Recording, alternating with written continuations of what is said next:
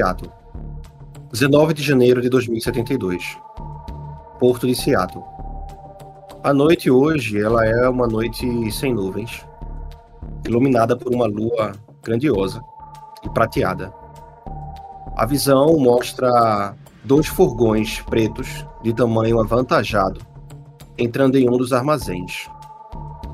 A entrada do armazém, ela se abre como uma espécie de identificação para os carros que estão entrando.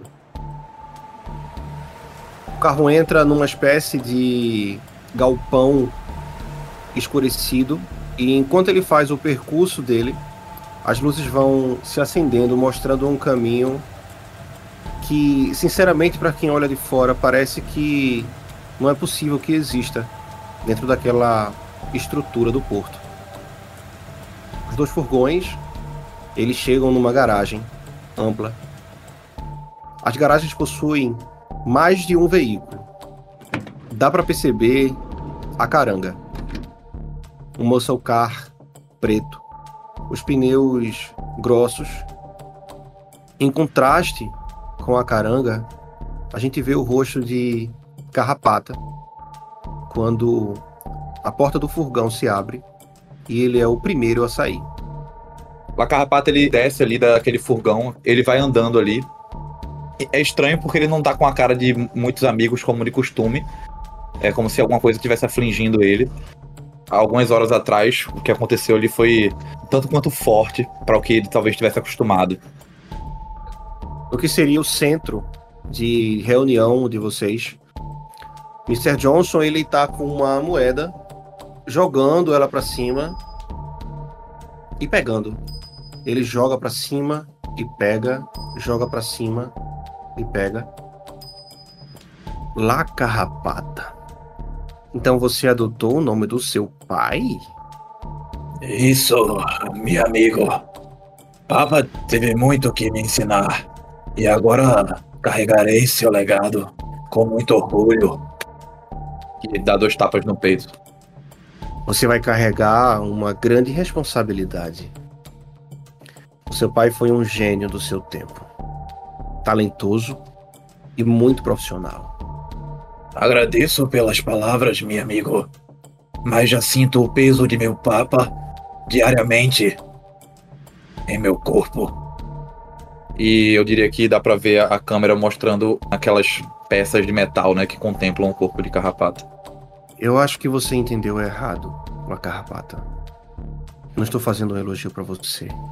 Eu estou dizendo que se você quiser ficar aos pés do que o seu pai era, você tem um caminho muito, muito árduo para isso. E francamente, não sei se você é capaz. Mr. Johnson ele dá uma olhada para caranga, como se ele mesmo tivesse memórias daquilo ali. Tu parece que quer me contar algo? Falas de meu pai com muito orgulho. Gosto disso. Papa era um orgulho para mim. Orgulho para a família. Seu pai era um incursor. La Carrapata. E eu fico me perguntando se você puxou esse lado dele. Se nas suas veias correm a graxa e o sangue de um incursor. O olhar dele é um pouco de desdém, Hum. Bem, terá que pagar pra ver, não é? E até onde eu sei, vocês estão com um din-din fraco. Nesse momento ele dá dois tapinhas ali no ombro do cara, trazendo meio que ele pra perto ali, sabe? E Sir Johnson ele abre um pequeno sorriso. Ele não esperava uma resposta daquela, a moeda cai ali no chão. E aí ele se vira em direção ao furgão que tá descarregando dando atenção agora para os outros que vão vindo. Metatron, ao seu lado você vê que um dos furgões ele tá abrindo a parte de trás dele, revelando a equipe de limpeza que está voltando agora de lá da garagem dos Blackout. Eles saem, você vê que as roupas deles estão sujas. Eles olham para você com um olhar apático tiram luvas, jogam numa espécie de tonel e dali de dentro eles recolhem dentro de um saco preto algo que eles trouxeram. da garagem dos Blackout. Metatron devolve o olhar apático. No rosto dele tem também o peso de ter voltado a fazer um tipo de serviço, uma coisa que ele esperava que fosse diferente. Mas talvez esperar que isso acontecesse tão rápido tenha sido um erro. Ele dá um suspiro enquanto eles vão tirando aquele saco de dentro do outro furgão e ele vai prontamente se direcionando para a área onde teria uma cantina. Abre uns armários procurando álcool. Na hora que ele acha, ele pega dois copos e ele serve os dois, já pensando em Golem. Golem, desde que você saiu das operações, fazia muito tempo que não impregnava em você tão forte o cheiro de sangue. Quando você desce do furgão, não dá para saber exatamente se o cheiro vem da sua roupa que tá suja ou se daquele pacote que a equipe de limpeza tá levando para algum lugar no meio da escuridão. Golem ele desce do furgão, olha em direção ao caminho que a equipe de limpeza está fazendo, ajusta o boné na cabeça e começa a adentrar também. E ele vai sentindo um formigamento na mão, na mão esquerda dele. Ele vê, olha para baixo e vê que ela tá tremendo. E ele consegue ver uma mancha de sangue. E meio que desassociando, ele vai andando, pensando em tudo que aconteceu esfregando a palma da mão, tentando tirar a mancha de sangue. E ele vai em direção justamente à cantina onde está Metatron ali. Ele tá com a bolsa de armas em cima do ombro. Ele já tira por cima e já joga num canto sem pensar muito. Né, e coloca a mão esquerda novamente dentro do bolso para tentar esconder as tremedeiras. Enquanto a sensação, o cheiro do sangue tem uma conotação para Golem.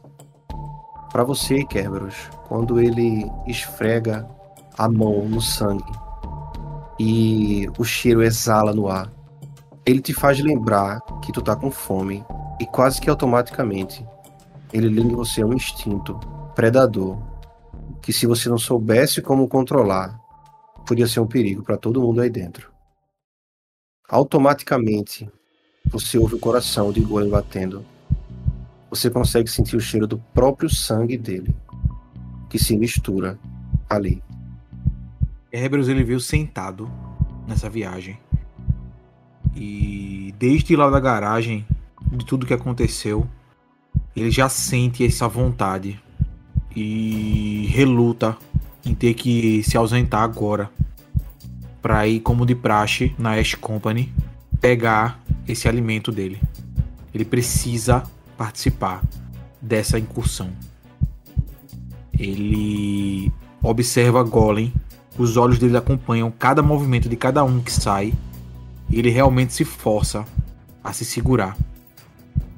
E os olhos dele travam naquela figura pequena, naquele Mr. Johnson, e ele lembra da sensação que ele teve quando esse cara se aproximou com um suspiro, ele levanta e vai caminhando em direção ao Mr. Johnson, quase sem fazer barulho. Enquanto você tá olhando para o Mr. Johnson indo na direção dele, ele pega algo que caiu no chão. Que parece intuitivo, mas ele sabe que você tá olhando para ele. E ele levanta o olhar para você, lhe fitando nos olhos. Ele se levanta e ele dá alguns passos como se estivesse indo ao seu encontro. E a impressão que dá é que ele sabe exatamente o que está se passando na sua mente. Os olhares dele se cruzam e imediatamente ele fala. Agora ele fala baixo, quase como um segredo. Eu preciso. Eu preciso. Rápido. Mr. Johnson ele olha para um relógio holográfico, mostrando que faltam apenas três horas e pouco para a corrida e ele olha para algum ponto dentro do galpão e ele começa a andar para lá sem dizer mais nada.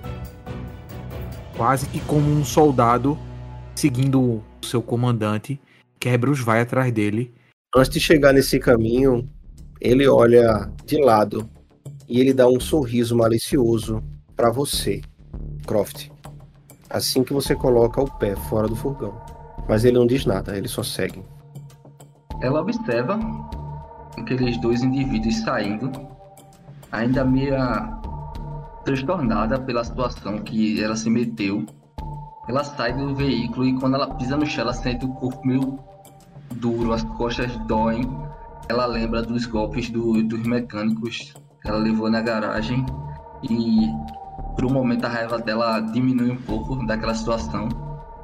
Ela se aproxima de Golem e, e Metatron. Teria mais um copo para uma dama?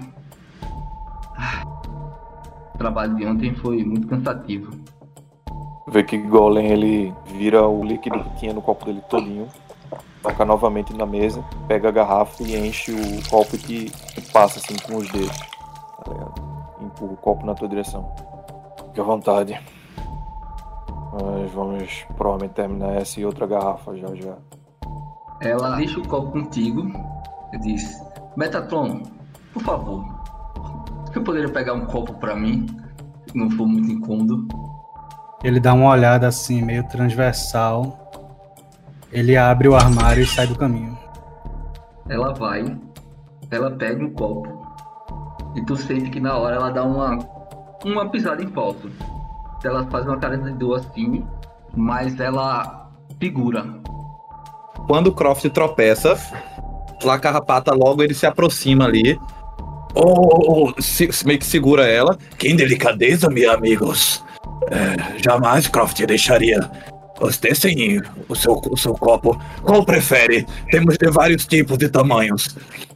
Porque quando tu vai tocar nela, ela meio que tipo, se afasta. Não é nem que a coisa, tipo, talvez pra tu não perceber que ela tá ferida. Ela. Ah, muito obrigado, La Carrapata. Pega o que você achar mais bonito. Eu confio, acredito que você é um homem de bom gosto. Ele pega ali. Este copo é específico para uma bebida de tamanho ou valor como esta que nossos amigos estão bebendo. Pegarei um para mim também, se não se importarem. Onde está Brick? Aquele garoto às vezes é meio lerdo. E ele vai servindo os copos ali e ele te dá o copo. Ela dá um, um sinal de agradecida, meu querido. Alguém tem mods. Ele toca ali no, no ombro de, de Golem de forma mais sutil e fala baixo no ouvido dele. Tá vendo? É assim que se trata uma dama. E ele cutuca o, ele de lado. E sorri, apresentando aquelas presas grandes para Croft. Com o mesmo olhar apático, ele dá uma olhada assim. Ele abre um baldezinho, bota duas pedras de gelo no copo, coloca o copo na testa e vai indo pra mesa. Você é um rapaz muito galanteador, Lacarrapata.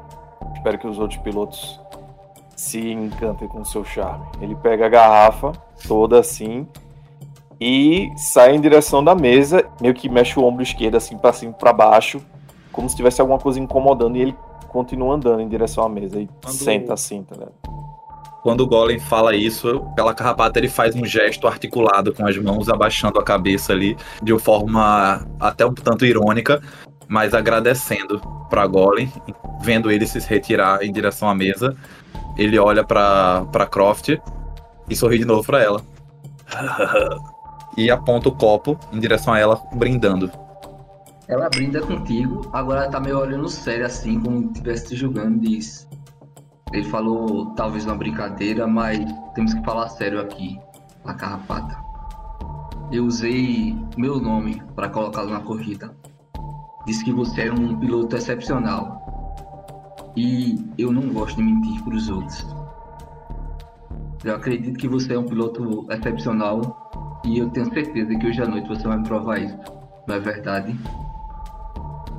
No teu campo de visão, na carrapata, você consegue ver no console principal quando o Mike ele olha para trás, vendo o local onde vocês estão, de certa forma interagindo, duvidando ou com algum tipo de expressão a respeito do que Croft acabou de falar.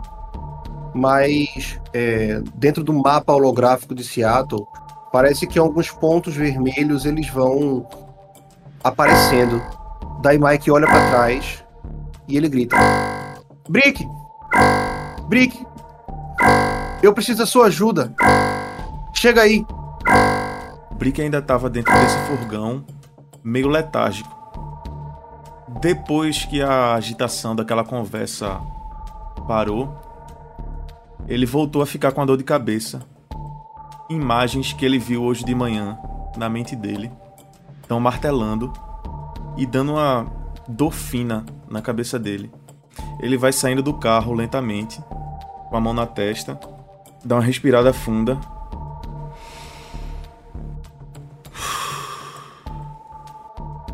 Já vou, já vou, diga aí, vai. E ele vai andando em direção a Mike. No console em que Mike tá, com as projeções holográficas, dá para ver uma série de pontos vermelhos. E pela legenda que ele coloca, mostra que os pontos vermelhos são relacionados a chamados para a polícia, representado pela Lone Star. Dá para ver claramente no mapa que o prédio da As Technology, não só um, mas dois prédios diferentes dentro da, do território de Seattle, de Downtown, tem uma grande quantidade de chamados próximos. Dá para ver e ouvir os áudios de chamado para ocorrências dentro desses prédios. Um chamado específico no que seria a sede da Lone Star, como se algum tipo de ataque tivesse ocorrido diretamente a esses departamentos ou a um específico departamento de polícia, o maior de downtown, e um outro adicional que fica próximo a uma entrada de subsolo. Ele vai olhando ali para aquela tela, cheia das informações. Aquela dor na cabeça dele continua, mas meio que fica atrás na cabeça dele, como se o deck mesmo dele tivesse compartimentalizando a dor, enquanto ele foca naquela coisa que tá na frente dele. Mike te cutuca. Ei, você tá bem, velho? Muito não. Mas isso aqui. Isso aqui foi uma bela coleta de informações que você fez. Ah, valeu. Eu, eu acho que foi por isso que o pessoal não percebeu o que estava acontecendo lá na garagem do Blackout. Mas na verdade, se você parar para olhar, Brick, o departamento principal da Lone Star foi atacado. Eu não sei por que exatamente ele olha assim. Não, não faz sentido. É, Brick bota a mão no queixo, começa a coçar.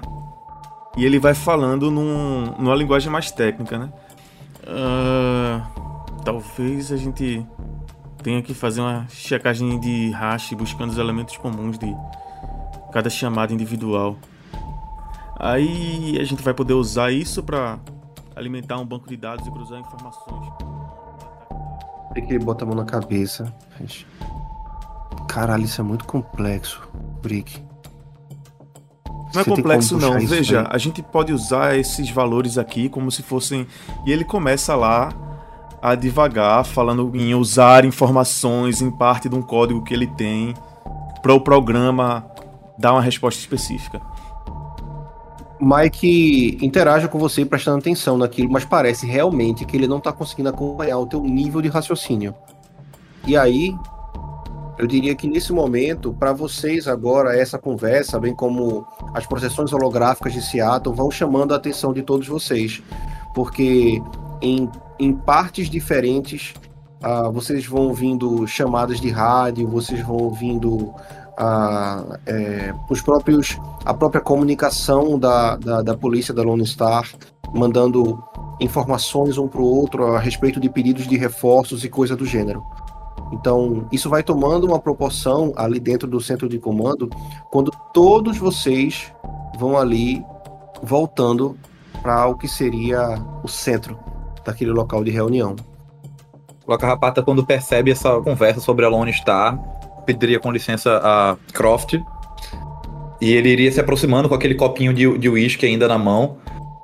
É, não, não- não tive como não escutar o que está acontecendo com a Lone Star.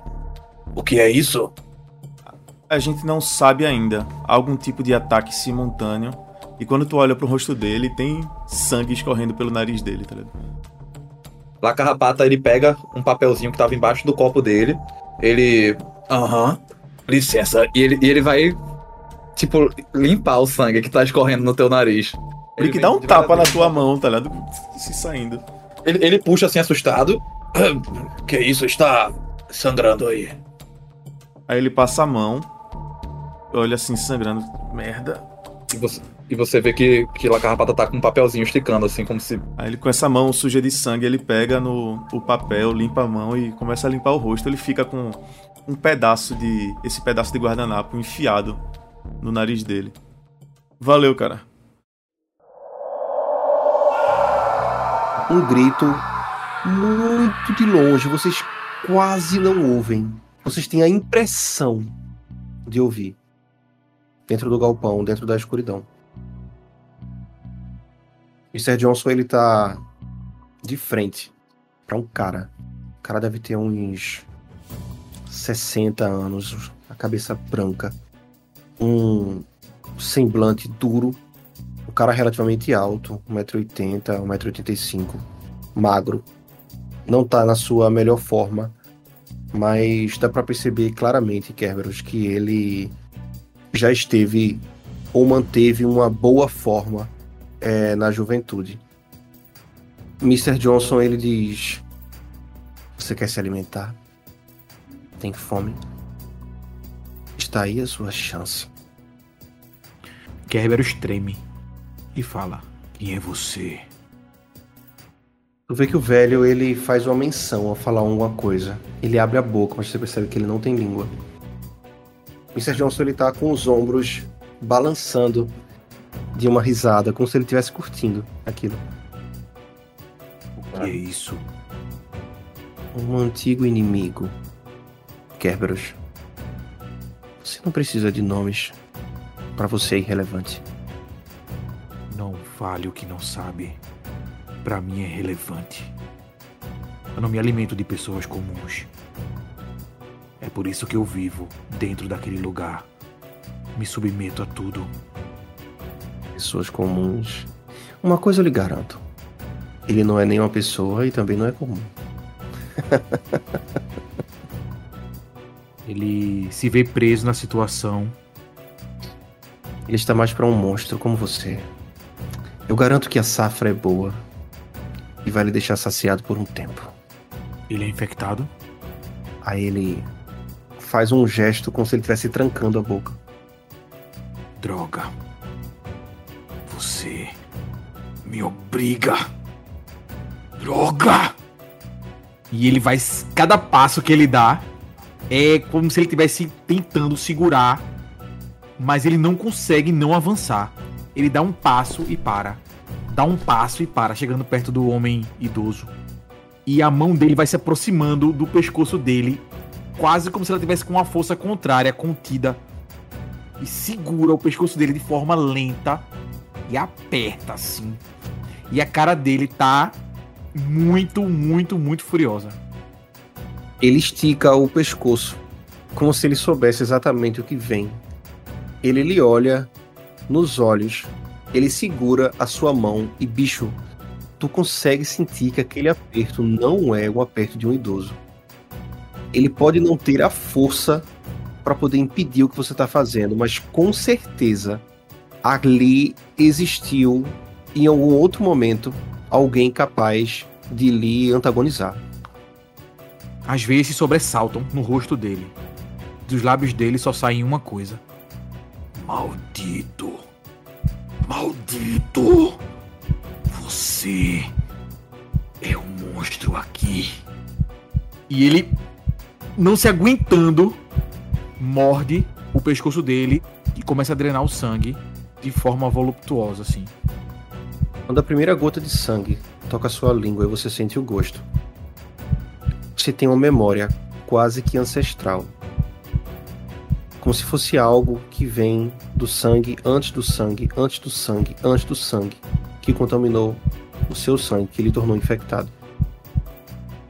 É como se você visse essa criatura em um outro tempo, em feixes de visão, você consegue ver ele altivo e forte, como um alfa de uma matilha. E a visão se apaga, lhe trazendo de volta para a realidade.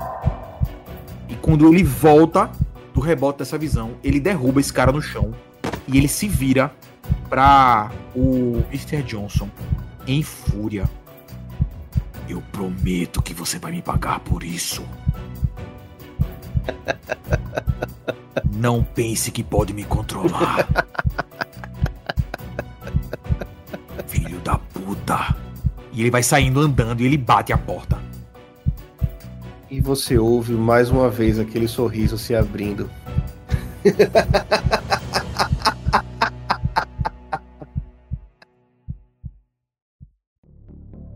Golem sentado na, na mesa, ele olha por cima do ombro para ver o que é que tá acontecendo perto do centro de comando. Ele ele vira para Metatron e Croft, coloca na bebida de lado, respira assim e diz: A gente precisa conversar sobre o que aconteceu noite passada.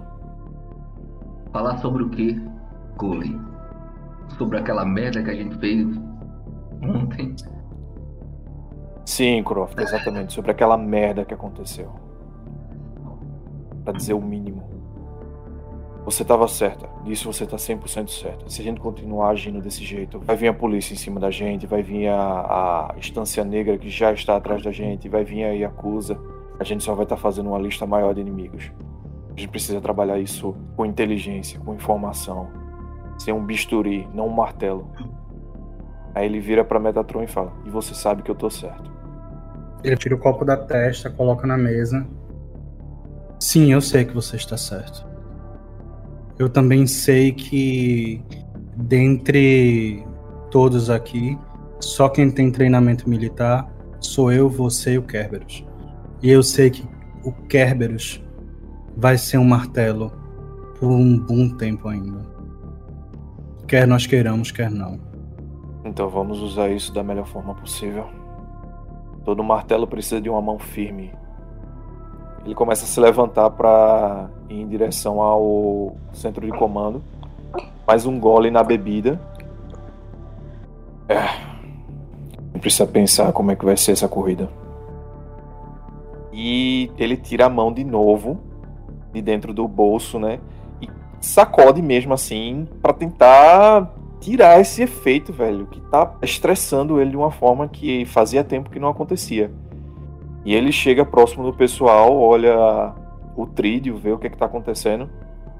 Ah, chamados de emergência à torta direita.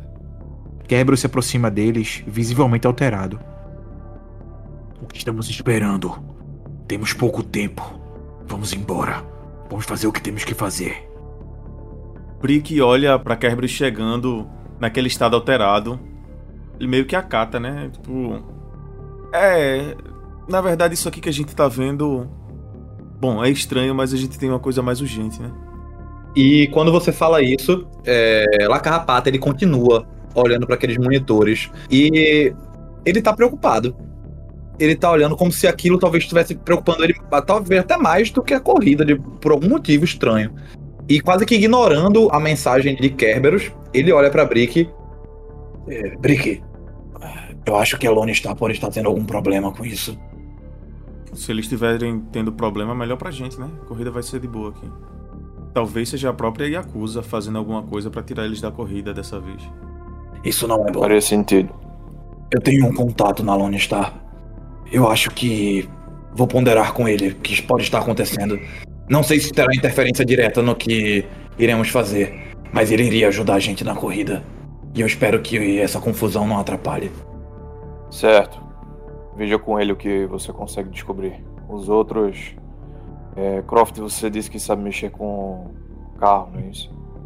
É que vou dar uma olhada se a caranga precisa de alguma coisa. Acredito que o, o preto ali não vai ter nada a alterar, não é isso? É bom saber como é que ele funciona também. Como funciona? É. Peraí. Ô pessoal, os carros estão na garagem pronto pra corrida. Tudo montado. Como funciona é. Você doca e você vai. Não tem muito mistério, não. Você sabe quais são as armas que ele tem? Quais os brinquedinhos que tem guardado por debaixo dele? Não, mas é só docar que a gente vai ver. Brick, alguma chance de do carro que nós trouxemos ter algum tipo de trava de segurança e até, bicho, ela fala já aqui, localizador dentro dele. Já chequei isso. A gente tá tranquilo. Menos mal. Então, se os carros estão prontos, quanto tempo pra corrida ainda? Ah, três horas? Eu mando uma mensagem para o meu contato para saber em quanto tempo o trajeto vai sair da corrida. A resposta chega rapidamente. Só na hora. A gente pegou um monte de dados deles na garagem, né? Dos blackouts. Eu É posso isso dar uma aí. olhada nisso. Será que, já que a corrida era marcada, eles já sabiam onde, onde vai ser? Muito provavelmente. Brick tocou num ponto-chave que também tava na minha cabeça. Dá uma olhada nisso, cara. Vê esses dados que a gente pegou lá e o que, que a gente tem de informação. Faz tua mágica. Deixa comigo. Dá, dá licença aí, Mike. Aí eu meio que dou uma empurrada assim, Mike, que tá numa cadeira lá. Vou sentando na frente do console. Puxo um, um cabo do console pra trás da minha orelha. E começo a, a vasculhar esses arquivos. Enquanto o Brick começa a fazer a parte dele ali, Então, galera, essa corrida vai ser bem perigosa. O que, que a gente já sabe é que o alvo vai estar nas minhas costas. Vai estar na caranga. E ela vai estar bem protegida. Eu acho que a gente pode esperar de tudo. Outros carros que não estão na listagem. E outros diversos tipos de artifício. Com certeza eles vão ter um Decker. E até um, um Metraton deles. Então é importante a gente pensar como é que a gente vai separar isso aí. A caranga só tem dois lugares. Eu já tive uma ideia. Como você falou, vão ter carros externos afetando essa corrida. Eu tenho um veículo em casa e posso entrar na corrida de, de outro meio. Faz tempo que eu não ando nela, mas eu acho que eu ainda consigo. Beleza. Então você vai comigo, né, garoto? Teu suporte vai ser importante. Brick lá meio distraído com os dados que ele tava olhando. Olha pra tua. Ah. Tanto faz. Eu não sei, vocês têm outro piloto? Se vocês não tiverem, eu posso pilotar a máquina do fumaça também. Golem, ele cruza os braços. Eu posso pilotar. Tanto que era isso que eu ia sugerir. Kerberos vem comigo no outro carro. A gente vai ser o time de interferência. O plano é você vai correr a carrapata. Correr como um- talvez você nunca tenha corrido na sua vida. E Brick vai lhe defender. Enquanto isso, os outros, eu e o carro do Fumaça, vamos tentar destruir todos os outros oponentes e incapacitá-los da maneira do possível. Você acha que você consegue fazer isso? Deixa comigo, madame. Missão dada é missão cumprida. A Caranga e La Carrapata nunca perderam uma corrida quando eles entraram na pista.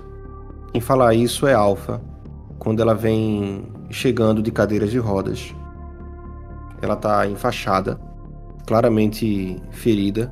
Tem um monitor de biofeedback ao lado da cadeira e ela vem se aproximando devagar.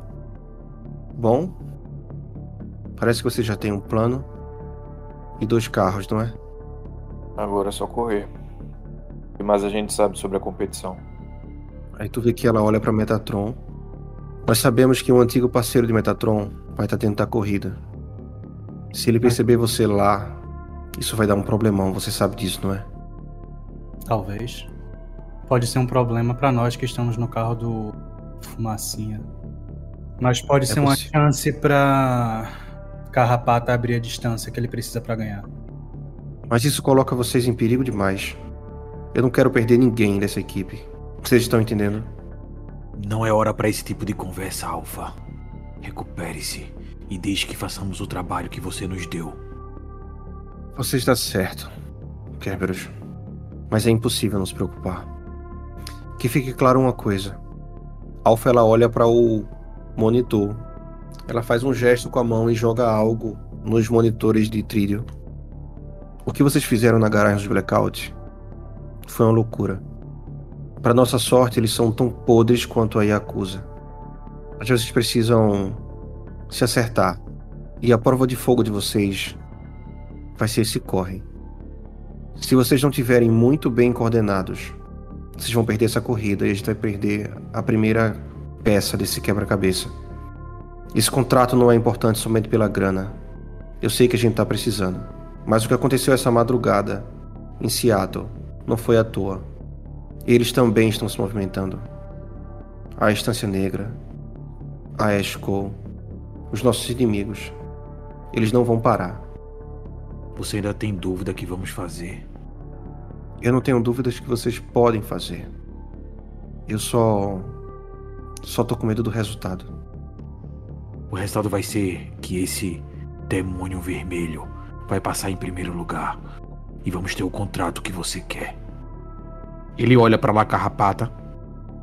La Carrapata olha de volta, de canto de olho. Ele volta a olhar pra Alpha. Bem, Alpha, não estou ligando muito para os seus objetivos, sendo bem honesto. Eu vou vencer essa corrida porque eu preciso entrar dentro da Yakuza. E eu preciso ter cada nome que tem lá para poder vingar Papa. Então, seja através dessa corrida ou da forma que seja, esse contrato vai ser meu. E eu tenho certeza que essa galerinha aí vai fazer o que for necessário pra gente conseguir isso. Eu aposto todas as minhas fichas em você, La. Você tem o sangue do seu pai, e ele era muito bom no que fazia. Nós passamos muito tempo de olho em você, antes de colocar você nesse grupo.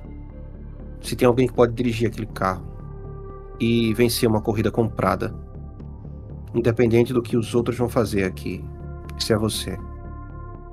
Deixa comigo, Alpha. Deixa comigo. Eu. Eu tenho o último presente. Alpha ajusta a cadeira de rodas. Ela pega uma espécie de controle. Ela aponta para um ponto próximo à armaria. E ao apertar, ela ilumina uma roupa. Ela é uma espécie de armadura. Ela mescla uma roupa flexível com uma proteção específica para fogo e uma máscara que tem uma espécie de demônio no rosto, cobrindo a face para não revelar sua identidade. La Carrapata olha para aquilo ali. Então era esta? Era esta roupa de papa. E ele vai se aproximando em passos lentos em direção àquela roupa ali. Quando o demônio entrava na pista, La Carrapata, os corredores só viam fumaça. É, e quando ele toca aquela roupa, bate alguns flashes, assim, tipo, daquele processo de crescimento dele, visões com o Papa num piquenique, depois mais velho, tipo, na adolescência, levando ele na escola, depois mais velho, eles vendo o empreendimento, Gonzales Gonzales, e mais pra frente, ele saindo de casa de madrugada, mamacita meio chorosa ali, achando ruim aquela ida, e Gonzales indo acalmar ela, e ele volta. Então era por isto, né, Papa? Por isso que nos deixava à noite. Mas afinal, por quê? Por que fazia isso? E é isto que vou descobrir. Os documentos, Brick, você analisando, muitos deles são impressos. Como se fosse uma forma de não deixar rastros na rede da participação dos Blackout junto com a Yakuza. Os contratos eles eram assinados com sangue você consegue encontrar com a assinatura do Johnny Fumaça as informações referentes à corrida, ao arrecadamento das inscrições e sim, dentro dessas informações existe a rota que vai ser feita para que eles tivessem a vantagem de saber o percurso. Brick fica meio perdido por um instante. Ele estava com aquela visão focada na realidade aumentada e quando ele vê que tem algumas informações faltando, que ele volta a si, que ele vê na frente dele aquela pilha de papéis, ele começa a rir. Caralho, depois a gente, em vez de deletar, vai ter que queimar isso aqui. e ele vai olhando, folheando ali aqueles papéis, até que ele acha essa informação. E em vez de mostrar logo pra galera, a primeira coisa que passa pela mente dele é digitalizar aquilo ali. ele digitaliza, ele manda aquilo ali no projetor trídeo na frente de todo mundo. O mapa daquela pista.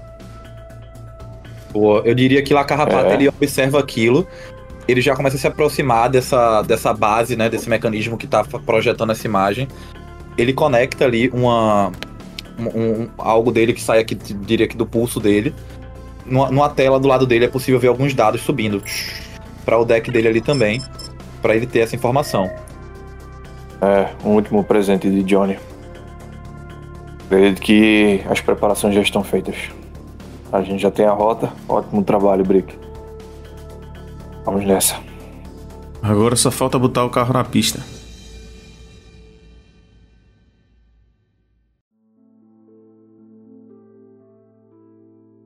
Quando o Brick coloca o mapa da corrida, Golem ele observa o caminho, observa o, o trajeto. Ele meio que balança a cabeça para si mesmo, né, absorvendo a informação. Aquela pontada de dor no ombro, na lateral do corpo dele, vem com tudo, presente ainda da madrugada da noite passada. E ele se sai, sem falar muita coisa, e vai para enfermaria.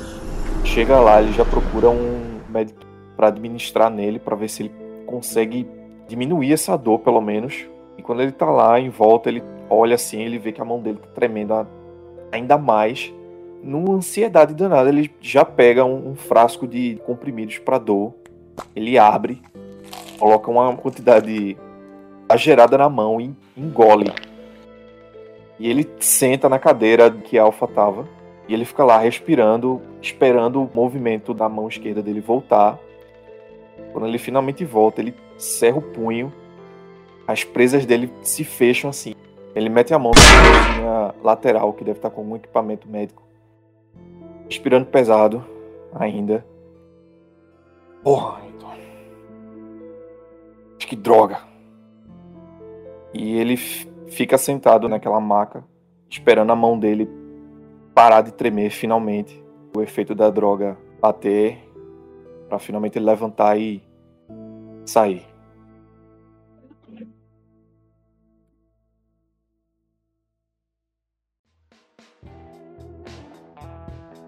Bem, senhores. Croft olha pra lateral, onde sai o barulho, o grito de, de Golem.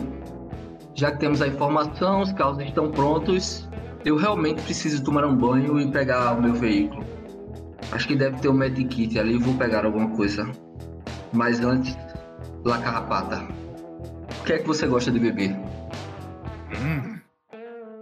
Me surpreende com esta pergunta. Isto é um encontro? Não, mas um vencedor merece comemoração.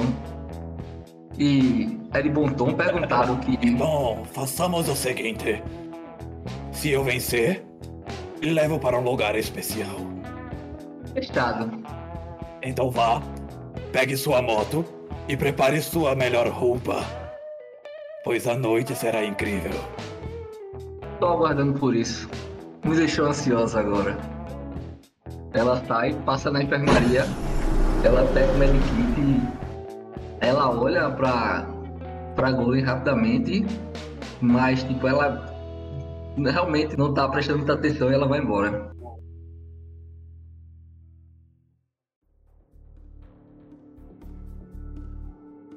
Vendo a galera começar a se dispersar, Brick olha pra Metatron meio que sem jeito.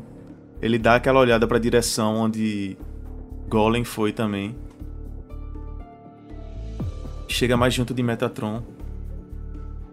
Ô Meta. Aí ele tira aquele papel sangrento do nariz, meio que checando se tá sangrando ainda. Posso te chamar assim, Meta?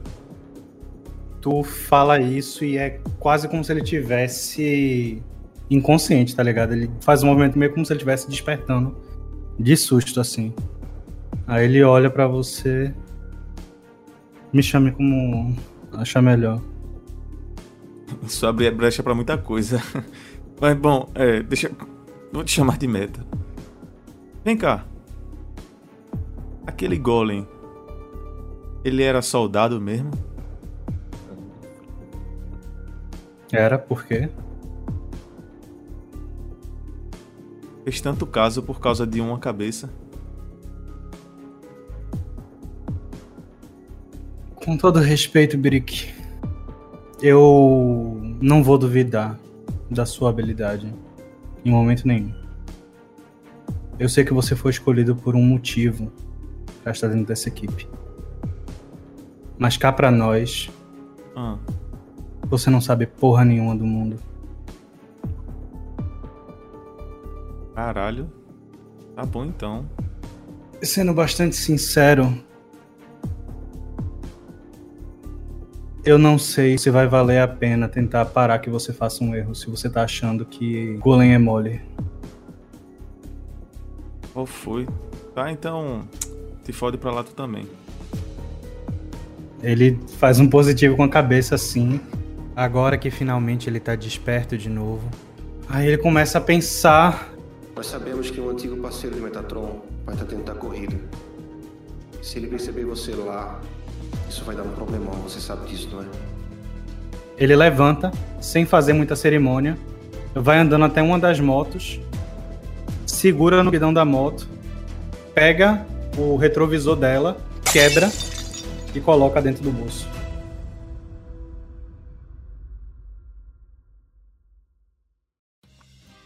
Vendo o pessoal se dispersando ali, o Carrapato ele vai em direção a aquele carro também se dispersando. É meio que feito uma quebra ali e é possível ver já em um outro momento. É um lugar meio, meio escuro, talvez ali, ou com meia luz. E é possível ver uma bota sendo colocada, uma luva entrando, um zíper fechando, um macacão. Vai subindo aquela imagem e é possível ver agora La Carrapata totalmente vestido com aquela roupa do demônio, a roupa de papa, com aquela máscara na mão, olhando para ela, coloca aquela máscara, olhando para o carro. E já sentado dentro do veículo, com as mãos no volante, é possível ver no painel do veículo o mapa já projetado ali e uma setinha de envio dessa informação que foi direta para Lone Star, para o Sr. Mustache. Apenas com a mensagem. Tá aí a rota. Eu sei que tá mó confusão, mas tô contando contigo. Uma rota compartilhada, chegando no velho amigo do seu pai. O som da combustão, o som da ignição da caranga. E vai tomando a rua e o local da corrida. Dá pra ver da esquina quando nove carros já estão praticamente prontos na linha de partida. Quando a caranga dobra a esquina e vem chegando para ocupar a sua posição no último lugar. Ali, em meio à música e som de outros carros, as atenções se viram para o corredor e o carro que assumem o seu lugar de partida. E com isso, a gente encerra a sessão de hoje.